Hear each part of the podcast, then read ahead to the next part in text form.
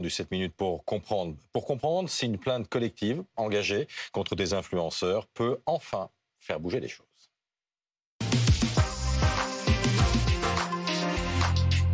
On en parle avec Ambre Lepoivre, journaliste police-justice à bfmtv.com. Raphaël Grabli de BFM Tech est également avec nous. Maître Alexandre Dacos, vous êtes l'avocat du collectif Aide aux victimes d'influenceurs. Merci euh, d'être là euh, ce matin. Et on est aussi avec Marielle. Marielle, elle a été victime du couple Blata, puisque c'est d'eux dont on mhm. parle euh, ce matin, au lendemain de cette action collective qui a été engagée par des dizaines de personnes qui estiment avoir été arnaquées par ce couple d'influenceurs, Marc et Nadé Blata, un couple installé à Dubaï, qui incitait leurs 4 millions de followers à investir dans des produits mmh. financiers douteux. C'était en fait des arnaques. Le préjudice s'élève à plus de 6 millions d'euros. Et on se rappelle qu'il y a un an, le rappeur Booba s'était lancé euh, euh, dans une croisade contre ce couple d'influx voleurs, comme il les appelait. Marielle, est-ce que vous pouvez nous raconter votre histoire? De quelle façon est-ce que euh, vous vous êtes fait arnaquer?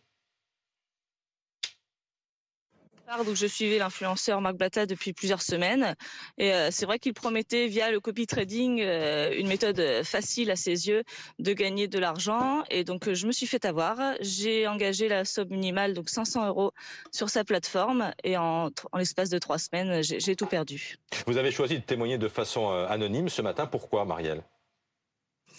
À l'heure actuelle, je pense qu'il faut se méfier. Et puis de par, euh, voilà, j'ai mon travail, j'ai, je suis un petit peu honteuse aussi, donc je préfère témoigner euh, à visage caché. Est-ce que vous voulez bien nous raconter euh, de quelle façon vous vous êtes fait avoir? Comment vous avez en quelque sorte mordu à l'hameçon? C'est vrai que je l'ai suivi pendant plusieurs semaines et puis c'est quelqu'un qui a un train de vie assez luxueux. Euh, il prône le copy trading, les crypto-monnaies, le métaverse, etc. Pour ma part, j'ai choisi le trading parce que ça paraissait facile hein, et il annonçait euh, des dizaines d'euros par jour juste en faisant des copier-coller soi-disant. Donc il envoyait trois à cinq signaux par jour via son télégramme et j'ai suivi les signaux et malheureusement pour ma part ça n'a pas fonctionné puisque voilà en trois semaines les 500 euros sont vite partis. C'est-à-dire au départ on vous dit vous vous placez 500 euros et puis tous les jours ces 500 euros vont vous rapporter 5 euros, 10 euros, 20 euros et là ça vous a rien rapporté du ça. tout. Ah bah, pas du tout. enfin. C'est-à-dire que vous avez perdu beaucoup d'argent.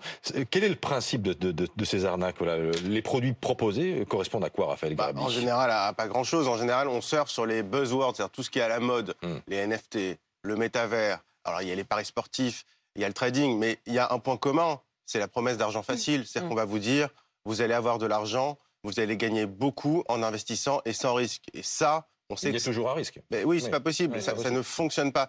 Évidemment, quand on parle de trading, on n'est pas sur des plateformes qui sont immatriculées comme il le faut. Donc évidemment, euh, la promesse, c'est toujours l'appât du gain, très facile, beaucoup, mmh. beaucoup trop facile. Pour comprendre cet appât du gain, il faut regarder juste cette petite vidéo postée par Marc Blatta sur ses réseaux et forcément, bah, ça a influencé des, des followers qui ont envie de s'offrir les mêmes choses. Regardez. Es là, tu viens, tu traites, tu prends des risques, tu veux être millionnaire, ben, tu peux aussi devenir clochard, mon ami. C'est les risques.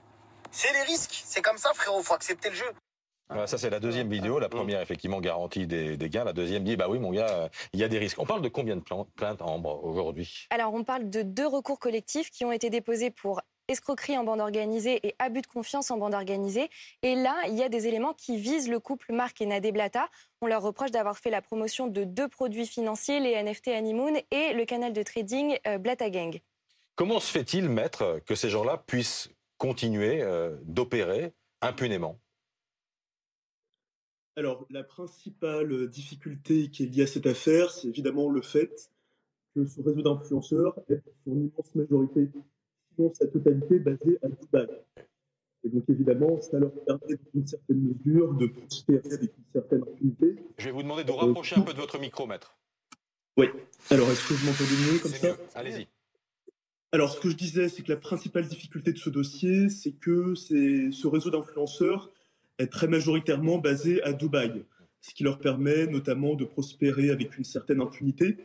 Euh, tout le travail des enquêteurs euh, à travers les plaintes que l'on a déposées vendredi dernier, ça va être évidemment d'amorcer une coopération très étroite avec les autorités dubaïotes euh, et donc de pouvoir, on l'espère, remettre la main sur ce réseau d'influenceurs escrocs. Mmh.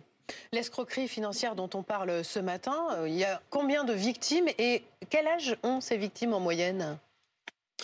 Alors, il faut savoir que cette escroquerie, elle n'est pas circonscrite au territoire français. Des gens sont concernés dans le monde entier. On ne peut pas évaluer avec une précision extrême le nombre de victimes concernées, mais si je pouvais vous donner une fourchette approximative, on est autour de 5000 personnes. En France, pour l'instant, 88 personnes ont rejoint le collectif AVI, donc le collectif d'aide aux victimes d'influenceurs, euh, mais on pense que le nombre va croître de, jour en jour. Ça, c'est la première chose. Mmh. Pour le profil type des, victimes, euh, il n'y en a pas. C'est des gens qui, sont, euh, qui peuvent avoir 20 ans, comme 30 ans, comme 40 ans, qui sont tous, en tout cas, néophytes dans le secteur boursier et financier, et donc qui malheureusement se sont fait convaincre par ces influenceurs de mmh. réaliser des investissements qui, in fine, s'apparentaient à des véritables escroqueries. Ce qui est intéressant dans ce que vous dites, c'est qu'il y a certes euh, le couple dont on parle, mais derrière eux, sans doute, un réseau. Alors, c'est précisément la raison pour laquelle on a choisi de porter plainte, non pas contre le couple Blata, même si l'on y fait référence dans nos écritures, mais de porter plainte contre X. On ne voulait pas en fait que les, que les enquêteurs circonscrivent leurs investigations uniquement au couple Blata. On a assez d'éléments probants qui nous permettent euh, sans aucune difficulté de dire que derrière le couple Blata, on est en réalité en présence d'un réseau d'influenceurs bien plus vaste, mm. voire de complices qui ne seraient pas nécessairement des influenceurs. Et là aussi, ça va être tout le travail des enquêteurs de remettre la main sur euh, l'ensemble de ce réseau. Raphaël, quand on entend tout ça, on se dit qu'on est vraiment dans le miroir aux alouettes des influenceurs et des réseaux sociaux. Ah, totalement, mais en parlant des réseaux sociaux, on, parle des enquêtes, qui sont complexes parce que ces gens sont à Dubaï. Mais il y a un élément dont on parle assez peu, je trouve, c'est Instagram. Après, tous ces gens-là, si on leur coupe à la source, Qui, voilà, qui appartient à Facebook, si on coupe Instagram, si Instagram leur coupe leur compte, il n'y a plus rien. C'est des gens qui ont 500 000, 1 million, parfois 2 millions d'abonnés. Le problème, c'est qu'il y, a des réseaux sociaux qui prennent à peu près leurs responsabilités. Je pense à, Snapchat, qui a supprimé certains comptes. Instagram, c'est très bien qu'ils ont des comptes à plusieurs millions d'abonnés qui diffusent des escroqueries. J'ai pas connaissance de sanctions majeures. Hier encore, je leur ai demandé combien de sanctions ont été prises contre des comptes, par exemple, à plus de 50 000 abonnés.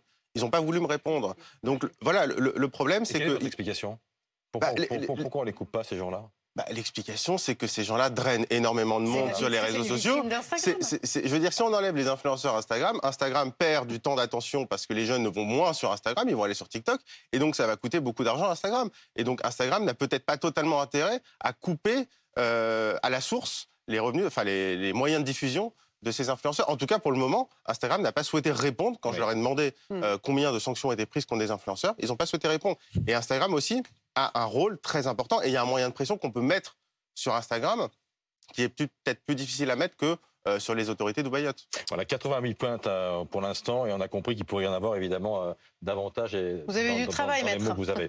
Merci beaucoup, Marielle, d'avoir été en direct avec nous. Merci d'avoir eu le courage de, témoigner, parce qu'évidemment, c'est jamais simple.